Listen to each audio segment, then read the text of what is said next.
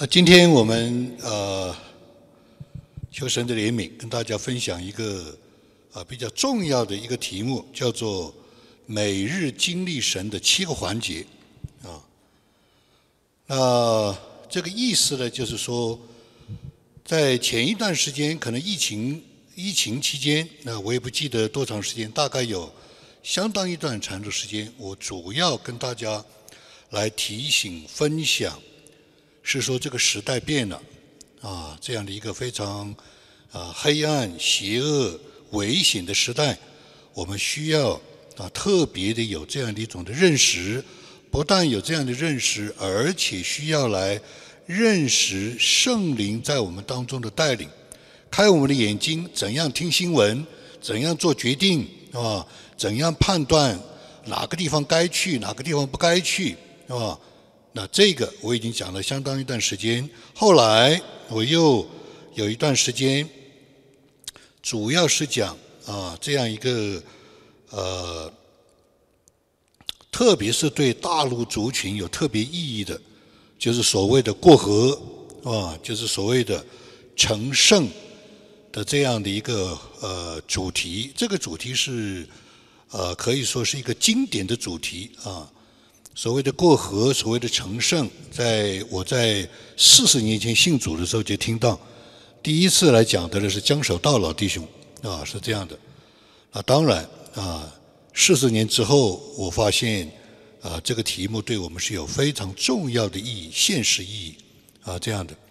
那就发现呢，很多的时候我们并没有解决这个问题，我们有很多的时候是处于不知道啊。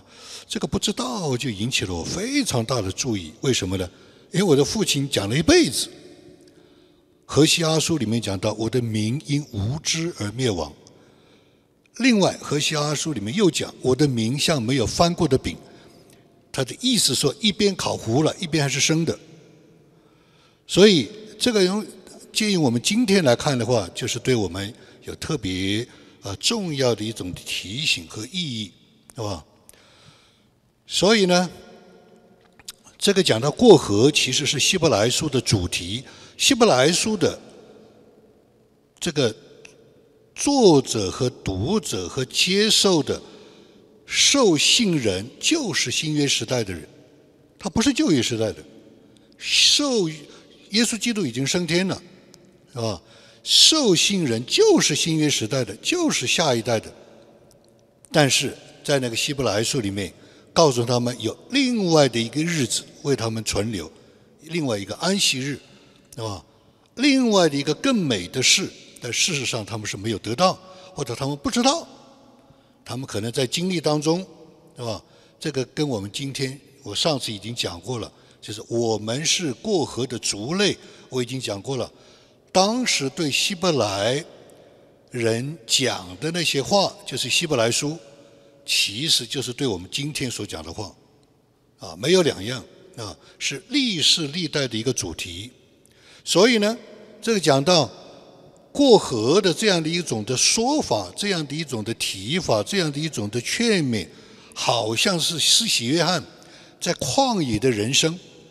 那施洗约翰在旷野的话，他说：“我就是个声音，我不是人。”他讲的比较严肃，我不是人，我是上帝的声音，啊。啊，叫人悔改，啊，修平他的路，啊，它是一个声音来预备。啊，今天我们也需要来警惕旷野的人生。那可能有很多，可能神的这种人很多，对吧？在马太福音三章四节的里面是讲到，啊，约翰这个人，四喜约翰这个人，他是一个旷野发声的人。他怎么能够讲出这个声音呢？他一定要回归自然，就像所谓的沙漠教父，他一定要进到旷野的里面，他才能够听得到，才能够讲得出来。第二，他必须跟现代当时的文化剥离，你离文化越近，你就越不知道，这是个定律。我们并不是反文化，我们只是说在某一种情况下，神的道他要被人，他要。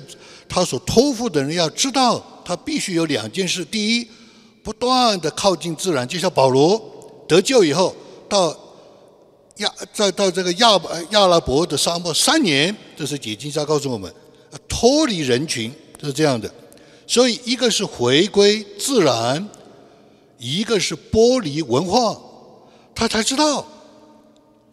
这个就是耶稣所说的：我们如果是听也听不懂，看也看不明，就知道我们吃的油太重了，就是这样的，油蒙了心，是吧？所以我们是需要有这样的警惕啊，需要有这样的警惕。所以马太福音三章四节怎么讲呢？这约翰身穿骆驼毛的衣服，腰束皮带，吃的是蝗虫野蜜。他吃的是蝗虫野蜜啊！解经家跟我讲。蝗虫野蜜并没有什么别的，没有什么特别不同，也没有什么特别的营养。它主要就是说，完全是一种朴实、接近于完全自然的一种的生活和它的一种的呃这种的生活的方式。解经家告诉我们，这是向当时的文化挑战，protest，protest，对吧？所以。我们如果要仔细听时代的声音，在我们族群的声音，对我们教会的声音，对我们自己良心的声音，我们要看说话的是谁，他有没有剥离，他有没有回归？他如果没有回归，没有剥离，通常不见得，啊，通常不见得，是吧？第二，旷野的人生是有一个托付和兴起。托付和兴起，《路加福音》一章啊七十九节啊到八十节，《路加福音》第一章七十九节啊到八十节，他是怎么讲呢？就是施洗约翰出生的时候，他的母亲伊丽莎伯伊丽莎伯啊要给他取名字啊。要取一个名字呢，像他父亲的名字，叫他撒加利亚。他父亲撒加利亚说不行，啊，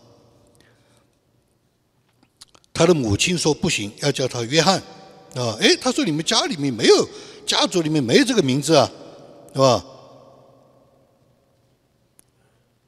这个里面神奇很多，我们就不讲了。这只讲了什么呢？讲了施洗约翰的出生、出世。要照亮那坐在黑暗死荫中的人，把我们的脚引到平安的路上。那孩子渐渐长大，心灵强健，住在旷野，直到他显明在以色列人面前。他就是要修直主的路，为主预备。这里是讲到什么？施洗约翰他有旷野的人生出来，是因为他有神的托付，他也被神兴起。所以我们要看。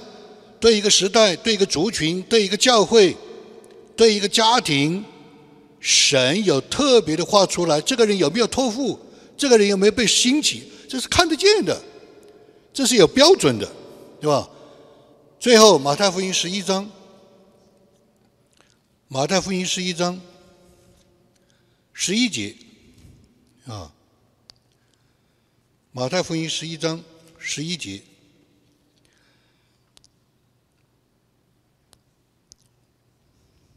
耶稣说：“我实在告诉你们，凡妇人所说的、所所生的，没有一个兴起来大过施洗约翰的。也就是在旧约时代的所有的先知，没有人比施洗约翰更大。但是在天国里最小的还比他大，他又是最小的，他又是最大的，他又是他在旧约时代是最大的，在新约时代是最小的。为什么？因为。”他是旧约时代最后一位先知，最后一位先知，所以他亲眼见过耶稣，所以他比所有的先知都大，对吧？但是在天国的里面，他比所有的基督徒比我都小，这是耶稣说的。为什么？他没有见过耶稣从死里复活。哇，这是耶稣讲的，不是我讲的，解经家讲的，对吧？啊。这样的解经我肯定要是查考，所以什么意思？旷野的人生，它是有回归与剥离，很清楚，有神的托付和兴起，很清楚，他在某一个时某一个时期，他在神面前是被神有特别的看见，不管是大，不管是小，不管是前，不管是后，他有特别的看见。所以，我们今天我们的思想，大陆族群的过河，这个是旷野的人生。我经过四十年的考察。寻求、实践、阅读、聆听、默想、祷告，我知道这是时候了。为什么这样讲？大陆族群的过河，现在你去看，第一批的在北美、在海外信主的，多半都有白发了，多半都有皱纹了。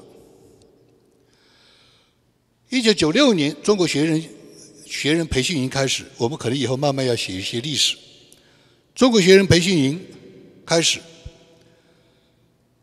那个时候是全北美最热的那个大陆族群信主的人是涌进教会，冲进教会，就这样的。只要哪里有人啊，只要哪里有教会，大陆人就冲进去，就是这样。要信耶稣。八九年之后，一切都崩溃了，对吧？所以那个时候，呃，代表的一个一个一个事工就是《生命季刊》，是吧？那么在那个时候，在那个时候，其实基本上人就可以看见将来的十年、二十年是怎么样。今天啊，可以说是二十多年了，啊，今天到北美大陆人信主。二十多年，但是你举目去看看，已经没有那种热情了，没有那种 passion，没有那种激情，没有那种举手，没有那种到前面来祷告，没有那种奉献，已经看不到了。现在基本上也不请讲员了，什么意思啊？年纪来了，对吧？那这一群人，这样的人，应该是一代一代啊。一代一代人举手啊，一代一代人去聚会啊，一代一代的奉献做传道啊，一代一代的去读神学啊，没有。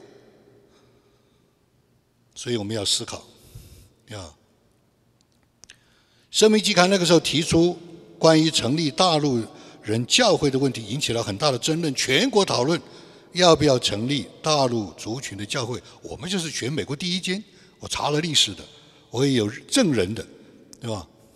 在那个时候，于洪杰牧师就提出来，他说他是啊，他是这个啊台湾来美读书的，他就发现我不记得他哪一年，大概是七七十年代左右啊，七八十年代左右。他说他在北美走了一圈，发现各地有很多的查经班，很多的校园团契都是海外的。港台、东南亚的这些的侨侨移民，这些的呃这些的基督徒所啊所兴起来的，所以他当时就讲，他说他知道神有大计划，他说在全北美，在美国、加拿大各地都有，这里一个查经班，那一个小聚会，对吧？都是港台背景的，都是这些东南亚背景的。他说：“神一定有大计划。”后来果果然，一大批的中国的这个慕道友、基督徒涌进教会。他没有教会，他到哪里去呢？他没有心灵的归宿，对不对？但是那个时候，我听到他讲这句话，我就问了一个问题：我说好，我听到于于洪节目是讲这句话，那大陆人在干什么？那个时候应该是二十年，二十年前。现在二十年过去了。大陆弟兄姊妹、大陆团契、大陆查经班、大陆教会在干什么呢？有没有人看见？哇，神有一个大计划，有没有看见？啊，中国大陆来的移民啊？啊，不是，因为移民跟国度没有关系，是吧？没有人问这个问题。当然，并不是说没有人问这个问题，没有人想，不是这个，没有人说。全北美现在百分之七十八十的教会基本上是大陆人为主体的，他们在干什么？他们在等什么？他们在展望什么？唐仲荣那个时候《生命季刊》开始的时候讲了一句话，啊，他好像是经过五十六个小时转机，最后到《生命季刊》的那个呃，那个、那个、那个、那个、那个发起的那个会上，我当时也在场。他这是一个历史的时刻，这个历史的时刻，神要兴起大陆族群的弟兄姊妹兴起来为主发光，要来翻转这个时代。有没有翻转时代？没有翻转时代。我们在干什么？你们在干什么？大陆人在干什么？对不对？我们讲大陆人不是特别的，好像有有什么特别没有的，它是一个族群，它有它的特点，它有它的麻烦，它有它的历史，它有它的包袱，对不对？它有它的很多的血缘亲情上的心心相印，啊？使者协会有一次找到我。啊，他说：“我们想请你来啊，带一个门徒培训。我们希望来兴起一个门徒运动。”他说：“我们找到冯秉成牧师，冯秉成牧师说，我没有带出几个门徒来，你们去找朱建，对吧？所以他们就来找我。我说：我想了一下，门徒好像运动是出不来的。我说我这个有点为难了啊。后来我就谢绝了。”对吧？那就是什么呢？那就讲大陆族群他们在干什么？门徒有没有出来？跟随主耶稣的门徒有没有出来？那我们华人牧的团契在四十年前，一九八三年就得到意向，是一代的人从旷野里面走出来，就是过河，合成一群，进到神的荣耀里，就是得地为业。四十年，现在有没有看见？现在还没有看见，也可能看到一些苗头，对吧？所以大陆族群希望不是在实际上和意义上的倒闭旷野，对吧？有一本书叫做《太大洋彼岸的长河》啊，这个是上次李辉去参加这个会议给我带回来，我上面还看到。苏牧师的签名啊，我都一直在想，哎呦，要不要还给你？我说那是签名，好像我要再跟你商量一下。大洋彼岸的长河，美国华人教会查经班的回顾，我今天没带，我下次要再仔细的讲。它里面就讲了到七十年代为止，七零年为止，前面的四十年。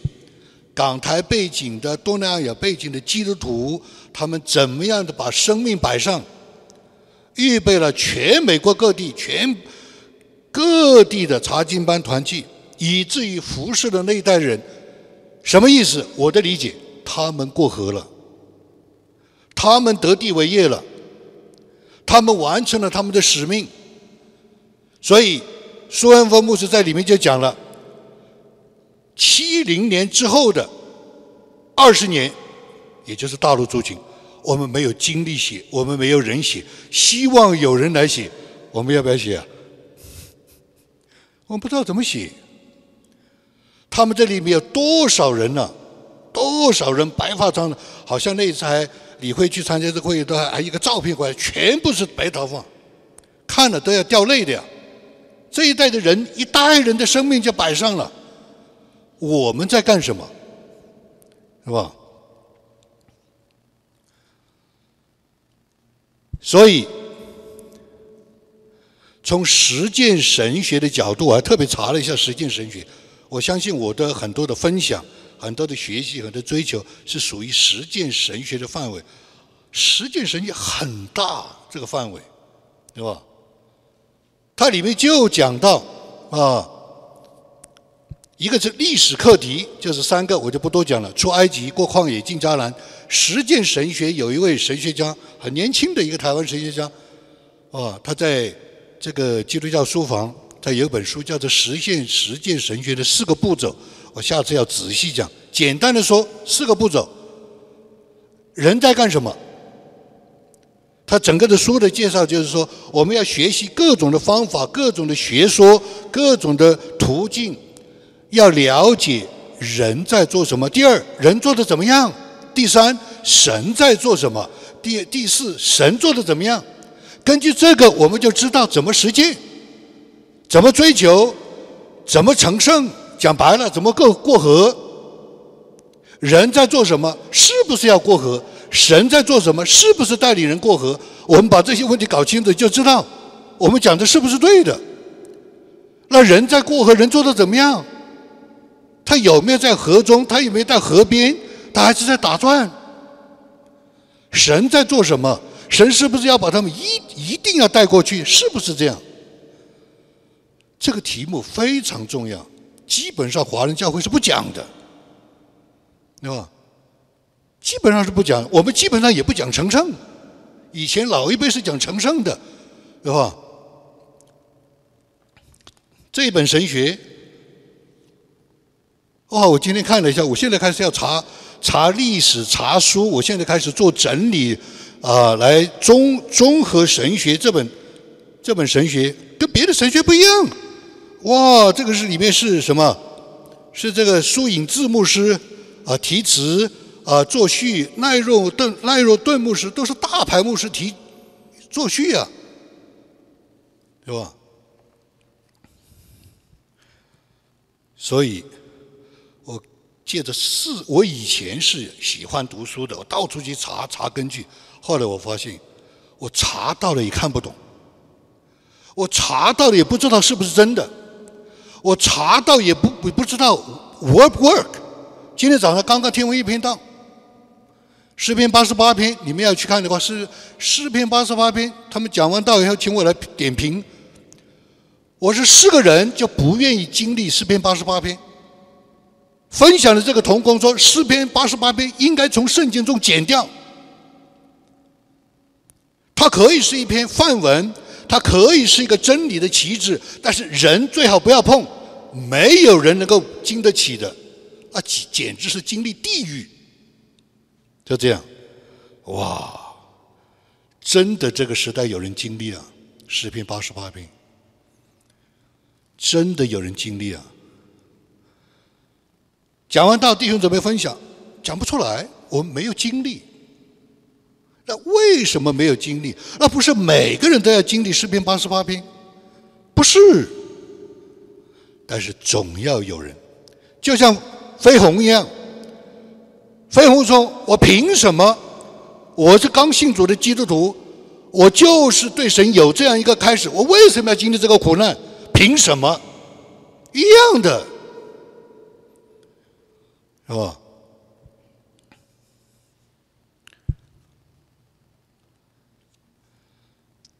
所以，过河这一个实践神学的历史课题，它有个标志。你怎么知道一个人过河了？它有标志的。讲得出来、看得出来的，一个教会、一个团契、一个查经班、一个家庭、一个人，他有没有过河？他有没有使命的兴起？这不就是我们学习安提阿吗？对不对？讲国度吗？对不对？他没有使命，他怎么有国度？他没有国度，怎么使怎么有使命？他没有使命，没有国度，他怎么兴起？他能不能够被兴起？他看了就躲。看了就跑，都不要，对吧？就像我们这位同工领袖分享诗篇八十八篇，他经历了。那当时我跟他讨论的时候，他就跟我争论：我可不可以就是一个一般的基督徒？我甚至可不可以就是个蒙福的基督徒？我不要这个使命，你要吗？你试试看，就飞鸿一样。飞鸿说：“我不要这个，可不可以？”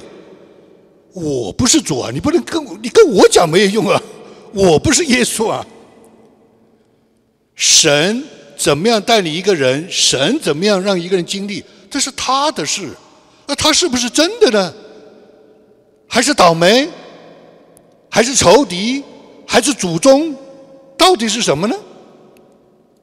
这就是过河，他根本不知道，他根本搞不清楚这个。像灾祸一样的，怎么临到自己？怎么来的？他根本就不知道，对吧？所以他是有标志的。这个人有没有国度观？对不对？就是上次李李辉讲了一个笑话，他讲笑话，我从来没这个想过。我说这个讲的太有道理了。他说你做见怎么结婚的时候是要为神的国？天下哪有这样的事？难道这个铁拳找文翠是说哦，我有神的缘故要跟你谈恋爱？天下哪有这个事？我说我从来没想过，真的。哇，这个问题问的太好了。你看见没有？我们不问的。神的国使命，我们不问的，对不对？铁拳第一次啊查经的时候，查到那个你要先求他的国和他的义，这些东西就都要加给你们，有没有问题？叫他举手，有问题。这个逻辑搞关系不对吧？我们怎么可能先求他的国和他的义呢？我们肯定自己要有经历了，我们才那个。我说对呀，他怎么问得出来这个问题？绝对是神，这个就是问出问不出的，想到想不到的，看见看不见的，都不是人，都是神，你知道吧？是神啊，这个就是标志。还有他心情有没有跨越？他有没有过约旦河？他有没有打下耶利哥？跨越？还有失败爱成了，还要跨越？第三，征战得胜，黄的弟兄讲。迦南地是每一个城都是打下来的，那不是一劳永逸，看见没有？所以你这样去看的话，你是对大陆族群有个担心呢。我们不知道，这像我父亲讲了一辈子，我们不知道，为什么不知道？没有人教，没有人喊。没有旷野的人生，我们都是有高学位的，我们都是到海外来的，我们都到旷野的人都有两把刷子，没有两把刷子，你在旷野里面能够生存吗？是不是？对吧？第二，过河有泪无教，你们知道我故意把这个成语颠倒了，有教无泪，是吧？你要有教育的，人人都要受教育。你要教做老师，一视同仁，都应该教。只要是个人，他就有受教育的权利。这个叫有教无类。但是我把它想了一下，我就把它颠倒了。有类无教，我们有这么多的类，族类、族群、人群需要，没有教，没有喊，他不知道。我现在明白。父亲，我父亲那一辈的人讲这话是真的是有道理，对吧？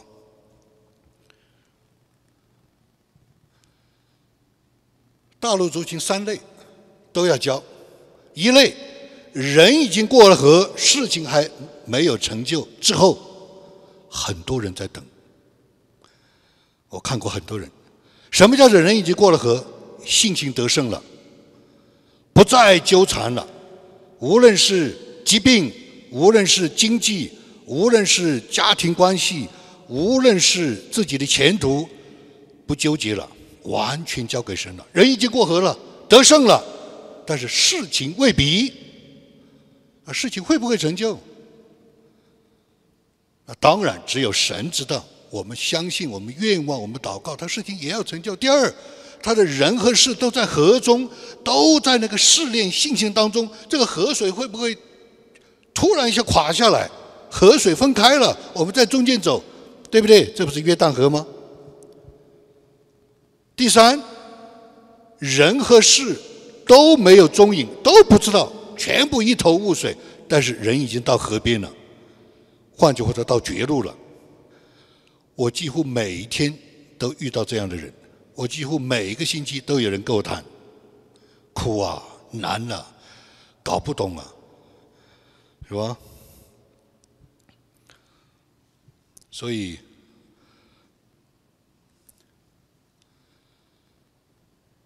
有教有类无教，有书没有书没有教，我们有书，我在查书，书里面全部都有。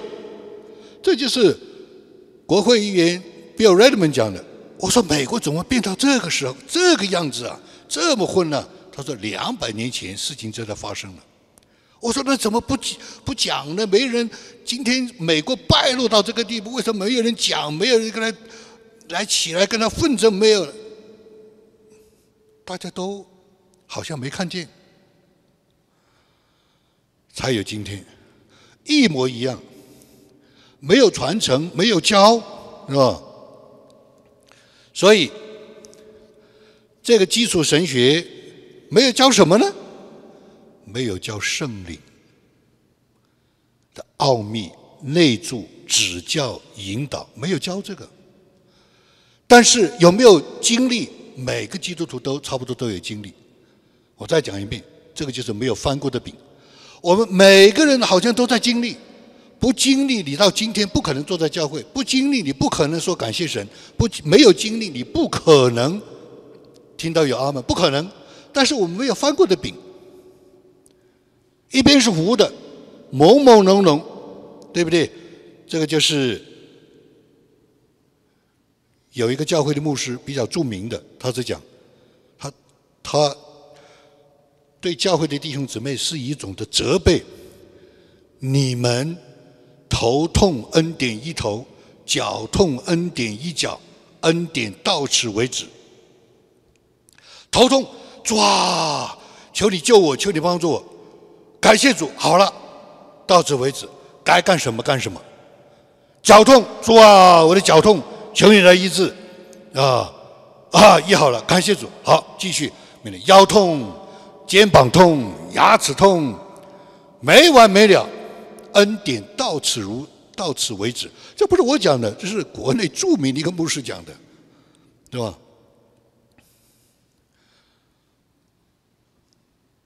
所以我就问我姐姐，啊我说：“那你怎么样呢？”啊？他说：“哎，我祷告做了记录的，有几千次神听我的祷告。”我说：“哇，你这么厉害啊！你还做了笔记，他还把那个笔记给我看，几千次祷告蒙垂听啊！”再过两天，他说又在哭啊，又在他我胃痛啊。我说：“你不是有？”胃痛，我恩典一位，恩典到此如止。你应该有信心啊！你应该有信心啊，对不对？我说你多少次这样的胃痛，大概半个小时以后就好了。你应该看到这个叫什么过河，看见没有？好，他现在就不一样了。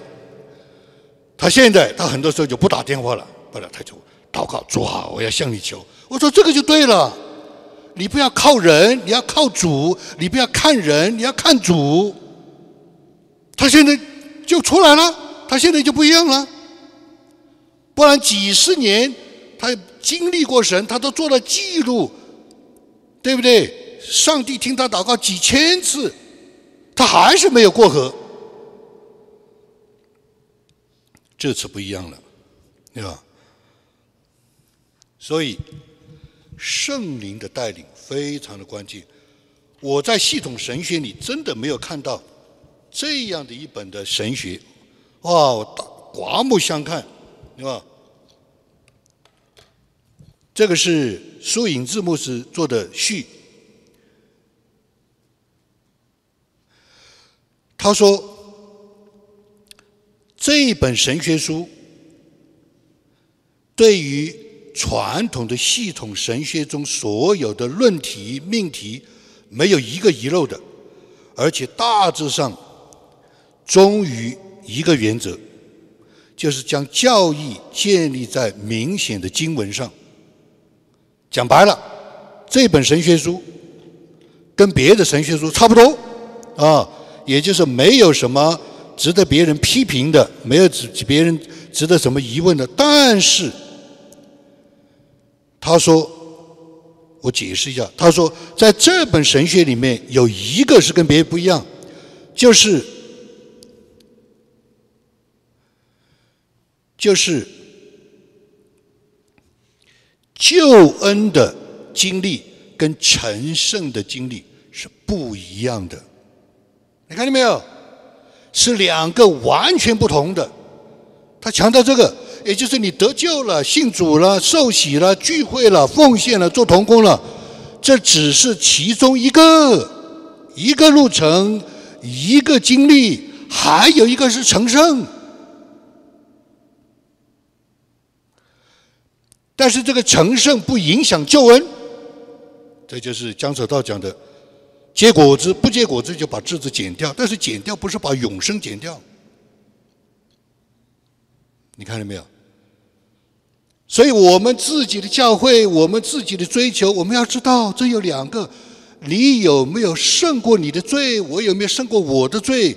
你有没有胜过你的软弱？我有没有胜过我的软弱？无论是脾气，无论是坏习惯。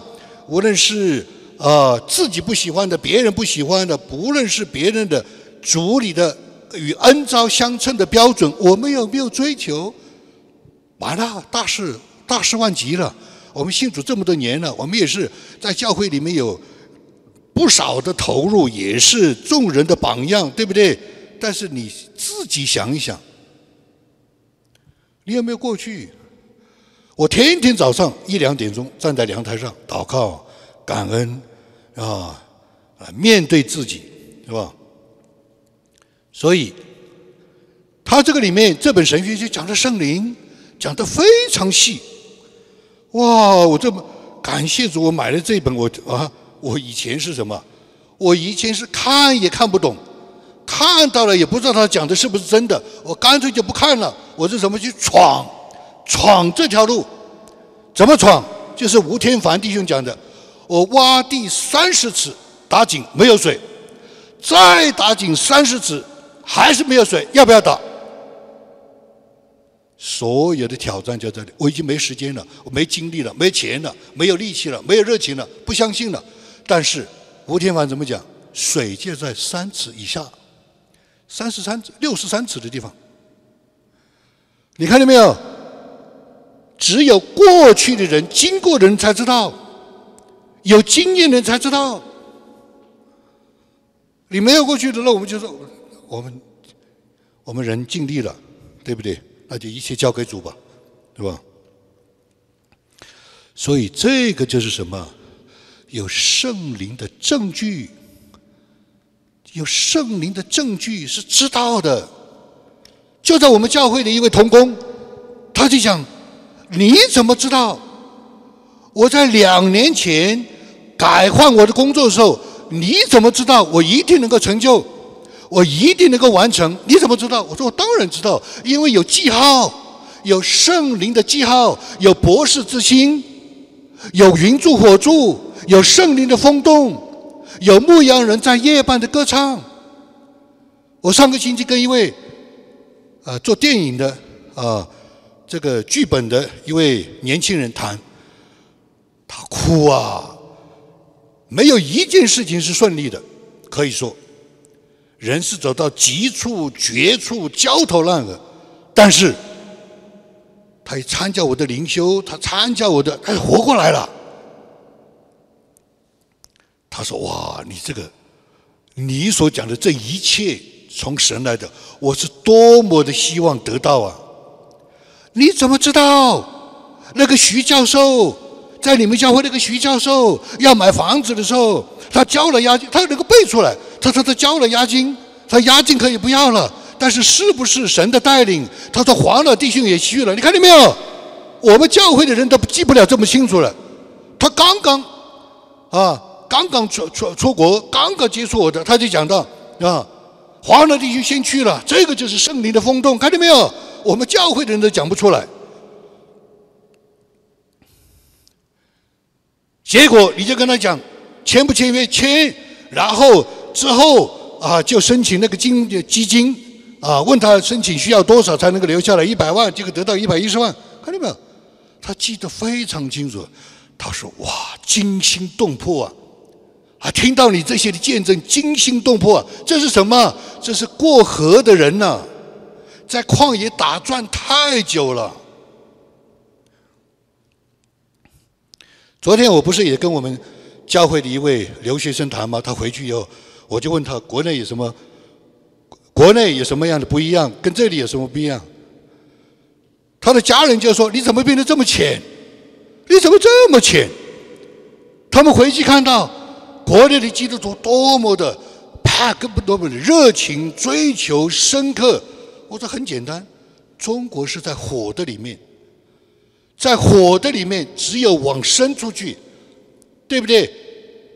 中中国是在火的试炼，各种的谎言，各种的经济下滑，各种的说假话，人都活不了了，人的精神都要崩溃了。他没有信仰怎么活呢？所以基督徒才活得很好，在国内，他才活得越来越深刻。但是海外呢，太舒服了。希伯来书怎么说啊？不要随流失去。海外美国是水的世界，中国是火的世界，被水火。试验的时候，火里面容易生存，水里面不容易生存，所以很肤浅。海外的基督徒非常肤浅，所以我说你也不要，也不要，也不要怪啊你自己。为什么？这是文化，这是文化，这是世界，对吧？所以他怎么出旷野呢？他怎么过河呢？在海外的基督徒怎么胜过自己呢？怎么胜过罪呢？怎么胜过世界呢？我看有几个原因。第一个，年纪老了，没有力气了，就胜过了。这不是我讲的，是有人讲的。那如果是这样，也不错啊，他也不错啊，对吧？啊。所以有类无教，有术无教，我们要开始要教这个，要教每一个人。这就是我今天的题目：每天经历神的七个环节。你在这个七个环节里转，你就会经历神，你就可以过河，你就可以进迦南，你就可以，是吧？这是基础神学，啊。细节上找另外的时候再讲。深度灵修是讲的这个深度灵修，是讲他讲这是德国最著名的一个神学家，他讲的灵修，啊，灵修跟我们的福音成为一个全方位的啊这样一个生态，他也讲生态，他怎么讲呢？但是灵修的路上寻找神的路上，这条路只能一个人走，他这样讲的，只能一个人走。他有的时候两个人可以并肩，大部分时候两个人都不能并肩的。一个人走，孤独的，是吧？他不是行军的，他是朝圣之旅，是吧？这深度灵修。然后呢，认识圣灵，哇，这个厉害，这个是 Tory，中文翻译成叫刁雷呀。啊，这个翻译怎么会？啊，他这里边讲到，我只能讲一个大概。他这里面讲的非常的，我看了以后说，哇，是啊，是有人写啊，对吧？他举了一个例子，他说有一个人，他也是聚完会以后，有一个人在外面等他，他说为什么？我所有的圣经都读过了，我就是不信，我只信一个，就是有真的上帝。他说好，我现在教你怎么做。每一个星期你到我这来报告，我现在教你怎么做。你每一次读圣经的时候，他说我只信，我全部读完了，我只信上帝，其他都不信，其他所有的我都不信，信不来。他说我教你个方法。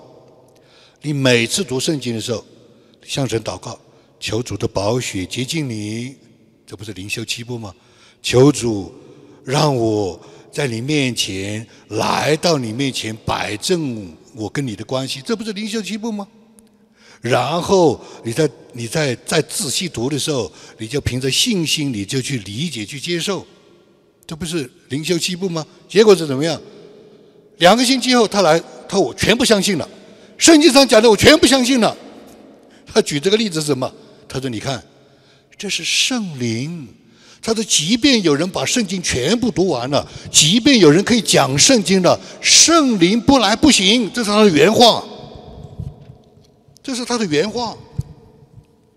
是吧？这便说明了为什么人把约翰福音读了又读，人仍未得到耶稣基督拯救的经历。虽然该福音记载的是特殊的目的，是要引人认识并且得到耶稣基督的拯救，是吧？但是约翰福音的作者在二十章三十一节告诉我们：但记这些事。要你们信耶稣是基督，是神的儿子，并叫你们信了，就可以因他的名得生命。人若在开始念约翰福音的时候，就把自己的意志交给主，看见没有？把自己的意识交给主，在每次读经祈求，在每次读经的时候，求神差遣他的圣灵，看见没有？这没有人教的。我们要教每个人，你在读经，你在祷告，你在聚会，要求圣灵帮助你。这是世界著名的 Tory。我们从来我都没有这样教过。我们是觉得 it will happen，真的，我们觉得它 it will happen。事实上它也 happen 了，但是我们很多的时候不知道。问题在这儿，你知道吧？在自己心里解释他，在圣灵在自己心里解释，你看这不是我讲的吗？圣灵会解释的，你不要解释，是吧？解释他所念的经文，他就不会读该福音的时候不相信耶稣是基督是神的儿子，不会，而是会借着信可以因他的名得生命。我很多次见到这个事实的证明，是吧？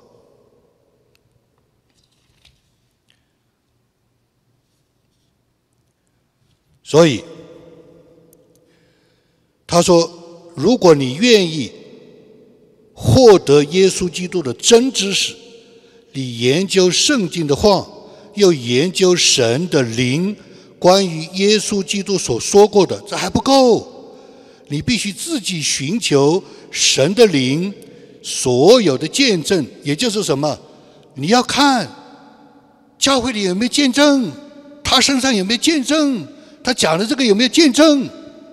这个就是我们在当时我们有教会有新人来的时候，啊，像那个陈瑞，啊，像那个这个这个飞鸿，啊，像那个啊这个这个王建宇，我就说你要去做考察 interview，你要 interview 李阳、铁拳啊、张俊、显孝，你去看他们是怎么走过来的，这是见证，这是托尼讲的呀。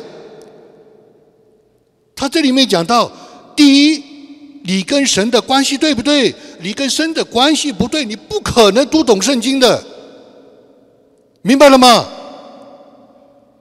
怎么明？怎么摆正关系？祷告主啊，我求你，我把我的意志交给你，看见没有？他说关系不对，你不可能明白的。第二，圣灵是给顺从之人的，你看见没有？这里有不同的解释，但是这一种的解释也是经典的解释。神赐给顺从之人的圣灵，你如果不顺从，你怎么能够得得到圣灵的帮助？你没有圣灵的帮助，你怎么可能有见证？怎么可能过河？怎么可能读懂？你怎么可能？你本来就是不顺从，他怎么可能给你呢？看见没有？一个是关系，一个是顺从，还有什么？要看见证。他有没有见证？他说的话有有没有见证？他说的话有没有成立兑现？哇，太客观的标准了，看见没有？就是这样过河的，就是不是平面打转了。圣灵是吧？我下次要仔细的讲，因为这里面很细，时间的关系，就三个。你跟神的关系不对，你不可能明白的，是吧？你如果没有愿意一个顺从的，就是你得到了亮光，得到了，其实你不顺从了，你不可能知道的。第三，你有没有见证？有没有成就？事情有没有兑现？心想是不是事成？祷告有没有成就？你的祷告老不成就，一定是有问题的，不可能祷告不成就的，不可能。是吧？一定是有问题，对吧？这个就是认识圣灵。所以刚才讲了，是因为没有教，所以美国在今天败落到不是世界的灯塔，是世界地狱的黑暗。没有教，是吧？所以最后，每日经历神的七个环节，我最近最近在辅导一批人，全部跟他讲这个，我自己都背得出来了。我我讲的时候我就知道是圣灵与我同在，讲完以后他们就出来了，他的问题就解决了，思想就打开了，就是这样。我说哇，这个不得了啊！这本书的作者怎么讲？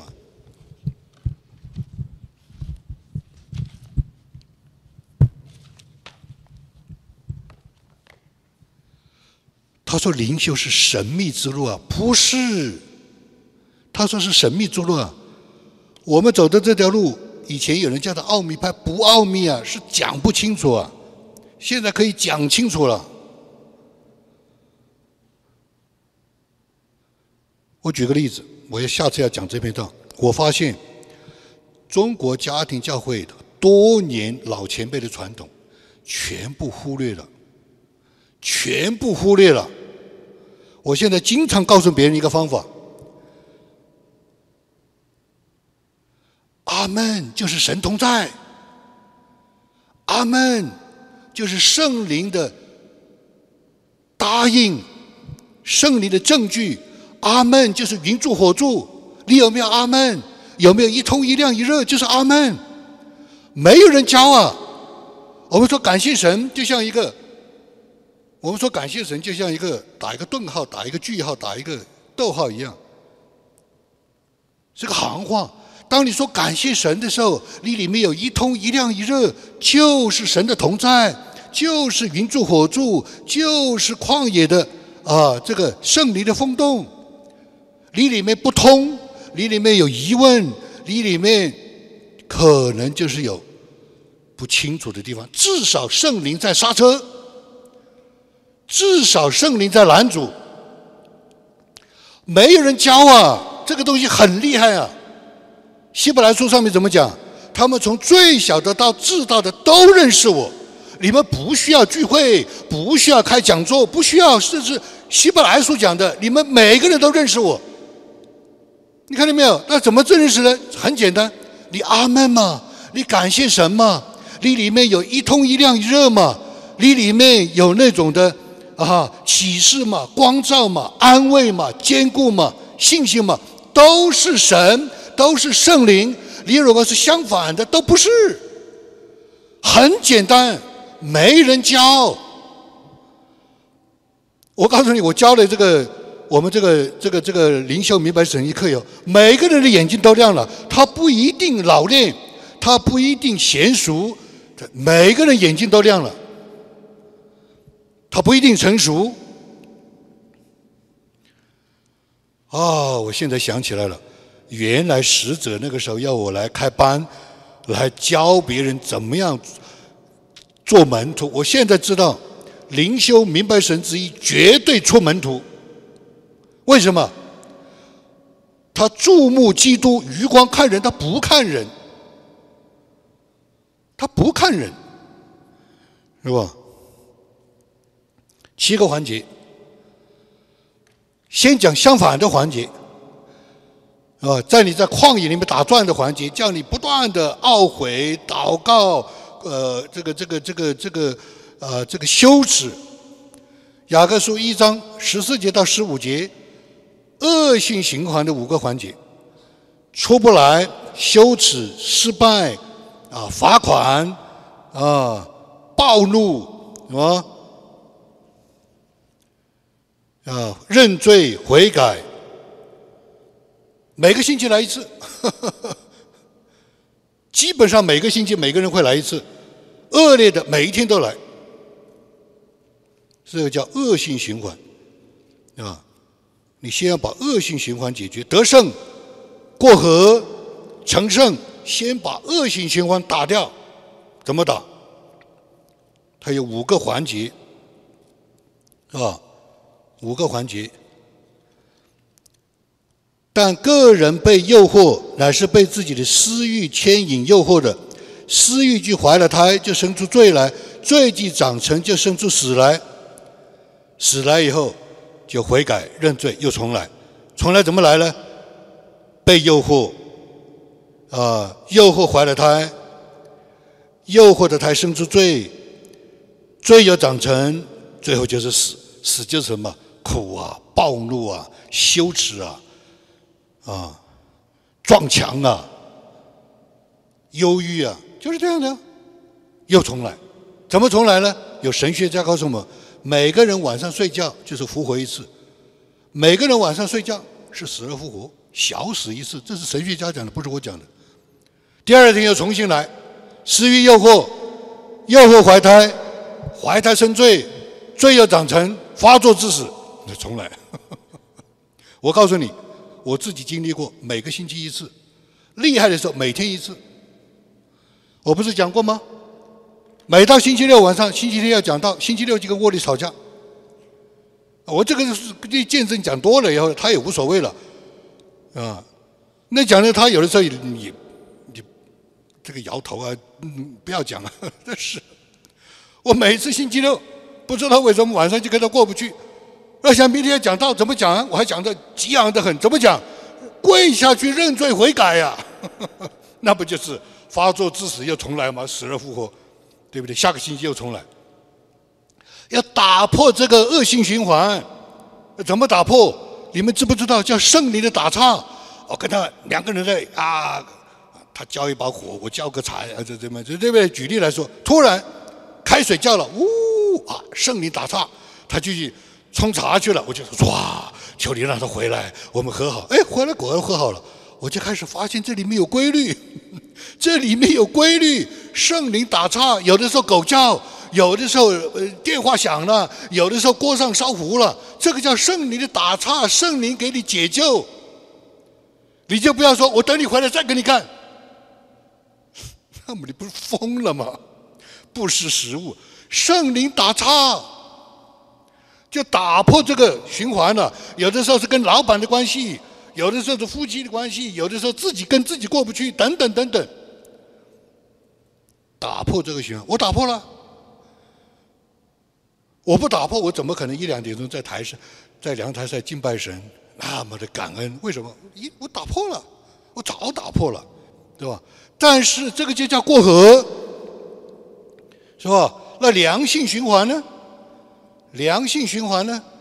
七个环节，我帮助了不少的人，他们都阶段性的去，基本上很多人都出来了。人是肯定出来，事还不一样，有的是事情。所有的解经书基本上讲人，不太讲事。我觉得今天的人一定要讲事。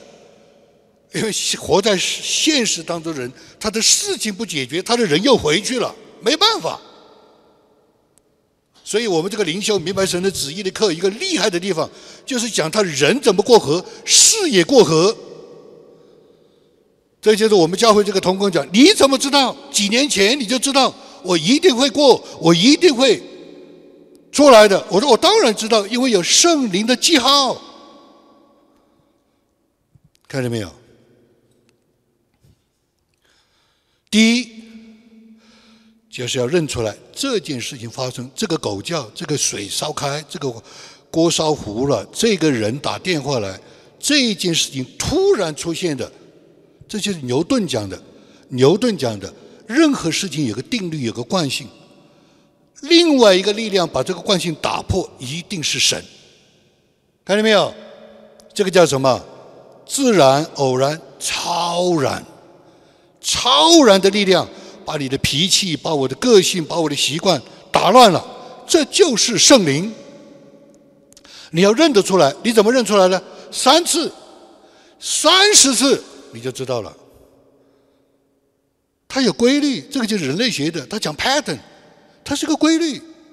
第一，你要认出来；第二，你说，哎。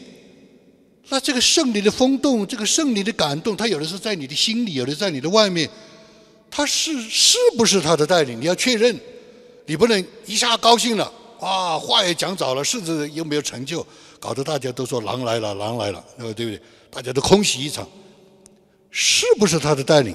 要再度的啊，要要要确认。第三，要明白他的意思，他是什么意思？他在这个时候，开水开了，锅里进进进进进厨房去了。神你什么意思啊？回来再看。我们教会不是以前有个姊妹吗？叫做李李青还是什么？李静还是什么？对不对？啊，她跟她夫丈夫吵架吵得很哭，咦不得了啊！那个是市委把她来带来信主啊。这个是不是叫李静还是叫什么？啊，他就说我就是这样的。我到神面前祷告悔改之前，我先要把她搞定，先让丈夫搞定。你看，低下头来，你跟我，他是这样的。你不能搞错了嘛，对不对？我相信这个人肯定锅也烧糊了，水也烧开了，狗也叫了，他就是没有没有会过来。圣圣灵的意思不是让你再干仗，他不是的，要你赶快收兵，赶快你要悔改，看见没有？第四，你要相信，第一、第二、第三出现了是什么？神在，圣灵在。我经常教大家，我们为什么开车的时候常常会摸一下钱包？为什么？因为没有带钱包，没有带驾照，就会罚款，可能就会出事儿，可能就会赔钱。所以有的时候我们就摸一下啊，心里定了。我们一天不是老是这样开车的，不可能的，对不对？我们就是四个小时摸一下啊，对不对？这个叫神在，圣灵出现了，圣灵有带领了，圣灵有暗示了，圣灵的意思也明白了。意味着什么？他在，你就放心了。他在，他是同在的神，他与我同在，你就放心了。第五还要印证，因为要客观，怕自己主观，怕自己随便，怕自己没有经验轻忽，结果大家都空袭一场，或者都有某种的受挫折，对不对？印证是他的工作，这个就是我们教会那个童工讲。你怎么知道？我当然知道，我可以告诉你，我看到的是什么。但是在事情没有成之前，我不能告诉你，不能把底牌告诉你。为什么？因为人又软弱，他会去迁就、靠近，他会去，你知道吧？人都是这样看底牌啊。那我就知道怎么出牌啊？不行，只能看耶稣。看见没有？所以很多时候我不讲。我这个习惯就是这样的，这个这个这个，每个星期讲道的时候，每次来讲道的时候，物理都问我你讲什么题目，我也不我也不说我不告诉他，那不尊重他，我就不不不答话。为什么？我希望他是凭着真实的里面的灵来摸这个道，他在神面前怎么看？不然他就有个预设，你知道吧？第六。还要祷告，信心祷告，明白神的旨意，还要有信心。哎呀，这里掉了信心。要信心，还要祷告。祷告什么？主啊，求你帮助。最后第七，所以这个你要改。哦，有信心，相信。第四，相信，对不对？第七要看结果，要兑现。一年没有兑现，可以接受。两年没有兑现，勉强；三年没有兑现，我们再忍耐。永远不兑现，这就完了，就不对。这一定是有问题，不可能的，不可能的。除非神是把你塑造成这个时代的领袖，让你受的苦就特别深。那不可能的，见证是长长的。按时候结果子的祷告就应该垂听，不是祷告应该垂，祷告就应该期待他一定会垂听。如果是在神的旨意的里面，你看见没有？他会兑现。如果没有，那就是另外的一种的解释，那就不是属于每日经历神的七个环节，那就要去讲苦难神学。那就要讲神的拣选的神学，那要讲那些了。你是不是神特别拣选啊？为了一个什么？七个环节，我帮助了很多的人。我现在开课就是开这个课，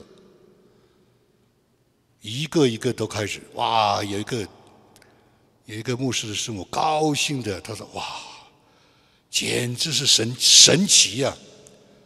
天天看见神的带领，神的云柱火柱，神的天天看，你这跟上去就可以了，跟上去事情就解决了。我觉得就是这样的，我天天都是这样生活的。那不是说我没有呃难处，不是说我没有啊这样的试炼，甚至软弱，甚至失败，啊，甚至也有不懂的，一定一定有，但是大部分是没有的。我如果没有，我就不可能教的。我教的会心里发虚的，是吧？所以，为什么说这七个是什么意思啊？这七个循环环节是什么？都是神做的，都不是你做的。你是看见了。我经常讲一句话：没有人知道神会怎么做，但是神一做你就认出来了。我再讲一遍：没有人知道神会怎么做，没有一个人知道。但是他一做，你就认出来啊，这是神，你知道吧？所以这七个环节都是神自己做的，你需要学习操练，你需要看见看不见的，听见听不见的，想到想不到的，做到做不到的，这就是圣灵，这就是圣灵，是吧？所以，当你看多了。如果人一个人每天经历这七件事情，你觉得是不是神级？肯定是神级。如果一个人经历这个七个七十次，比如说他是神级还是自然，是个定律，自然就是定律嘛，那肯定是个定律，对不对？所以海外校园怎么讲？自然与神级的格言：神级是没有看惯的自然，自然是看惯了神级。我们每一个人每一天看太阳日出东方，日落西方，每天只看一次，看个五年十年，我们就知道它一定会发生的，这是定律，对不对？有吗？谁能够帮我算一下？如果一个人一天看一次，三百六十五天看十年是多少？三千六百五十天，三千六百五十次，对不对？我现在给大家看一个数字，穆勒弟兄的算法。一生五万次神听祷告，听祷告哦，成就哦，不是只看见哦。那我呢？圣灵让我算，我四十年里面七万次不是成就我的祷告，是看见他的神迹从东边出西边下，神迹东边出西边下，神迹东边出西边下，四十年七万次，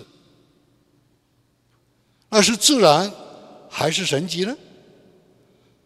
然后疫情的时候，圣灵感动，他说：“你重算，因为你每一次看其实是三个点：观察点、关注点、关键点。观察点就是我现在的经历什么，看什么；关注点就是我担心什么、祷告什么、祈求什么、期待什么。什么叫关键点？上帝出手，神做了。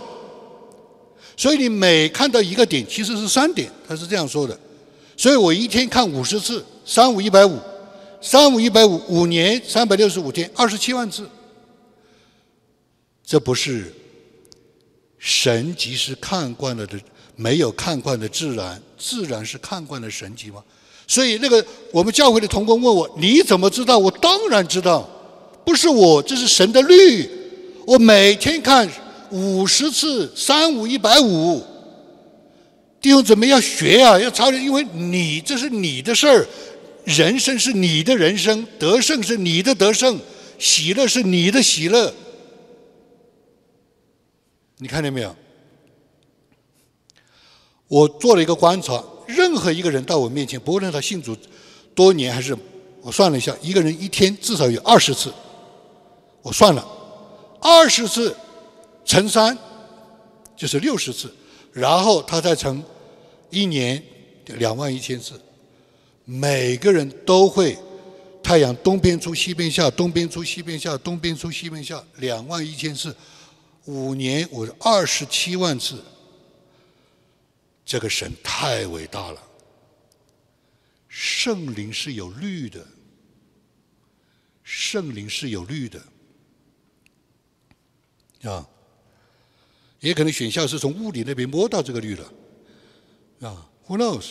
很多种啊，这个这个这个这个刚才讲的那个那个神学家讲，要有多种的学说，多种的学说啊，日出日落已过河，所以就不会在旷野打转，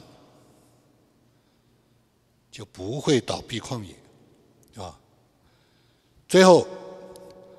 过河的秘诀，要知道定律，要有教练，要有操练，要有人教，自己要操练。第二，黄老弟兄讲的累积的恩典，要一点一点事无巨细，点点滴滴累积的恩典，要有经验。我们在教会里面很怕讲经验，经验就是神同在的经验，圣灵出手的经验，啊，结果子的经验，要有经验。华人教会里面是避避免讲，很怕讲经验，要有经验，还要有信心，是吧？第三要有见证，无论谁讲什么话，我讲的话你要验证我讲的对不对，有没有结果，是不是这么回事儿？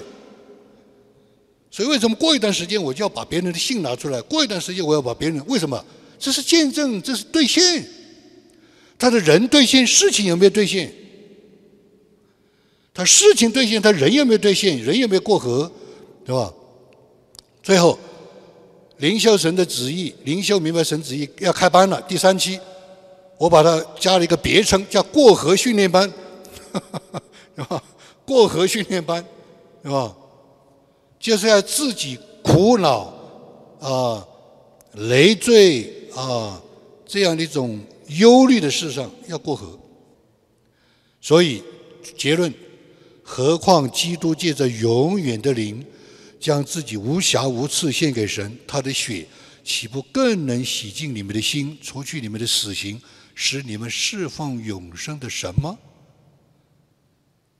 他如果把我们生命翻新了，他如果打破了我们的这种的恶性循环，他如果带领我们过了河，我们不是要侍奉神吗？我们不是满怀信心去得地为业吗？是吧？好，作为结束，给大家放一首诗歌。这首诗歌啊，是很多人在唱的。它的英文啊，就是讲到神是好神，Goodness of God。那我有的时候在跟不少的人在讨论，甚至辩论，他说神为什么要对我这样？我们这一代的人求一件事情，神是真的。如果是真的，就有办法了。他一定是好的，他一定是完美的。下一代的人不是这样，他真不真不重要，他好不好？他说对我好不好？再下一代人，我儿子那一代人，他好不好不重要，他完不完美？他不完美，他是穷人，所以我帮助穷人。好，你看那一代的人思想就开始变了，真不真？第二位的。好不好？第二位的，他是不是 perfect？这不是我讲的，是 InterVarsity 研究机构研究的时代的。所以，要跟大家分享这个诗歌，它是好的、良善的。作为这样一个诗歌，我们可以一起祷告，一起来默祷、回应啊，也来在里面，也来思想啊，我们自己。在神面前的啊，这个过河，好。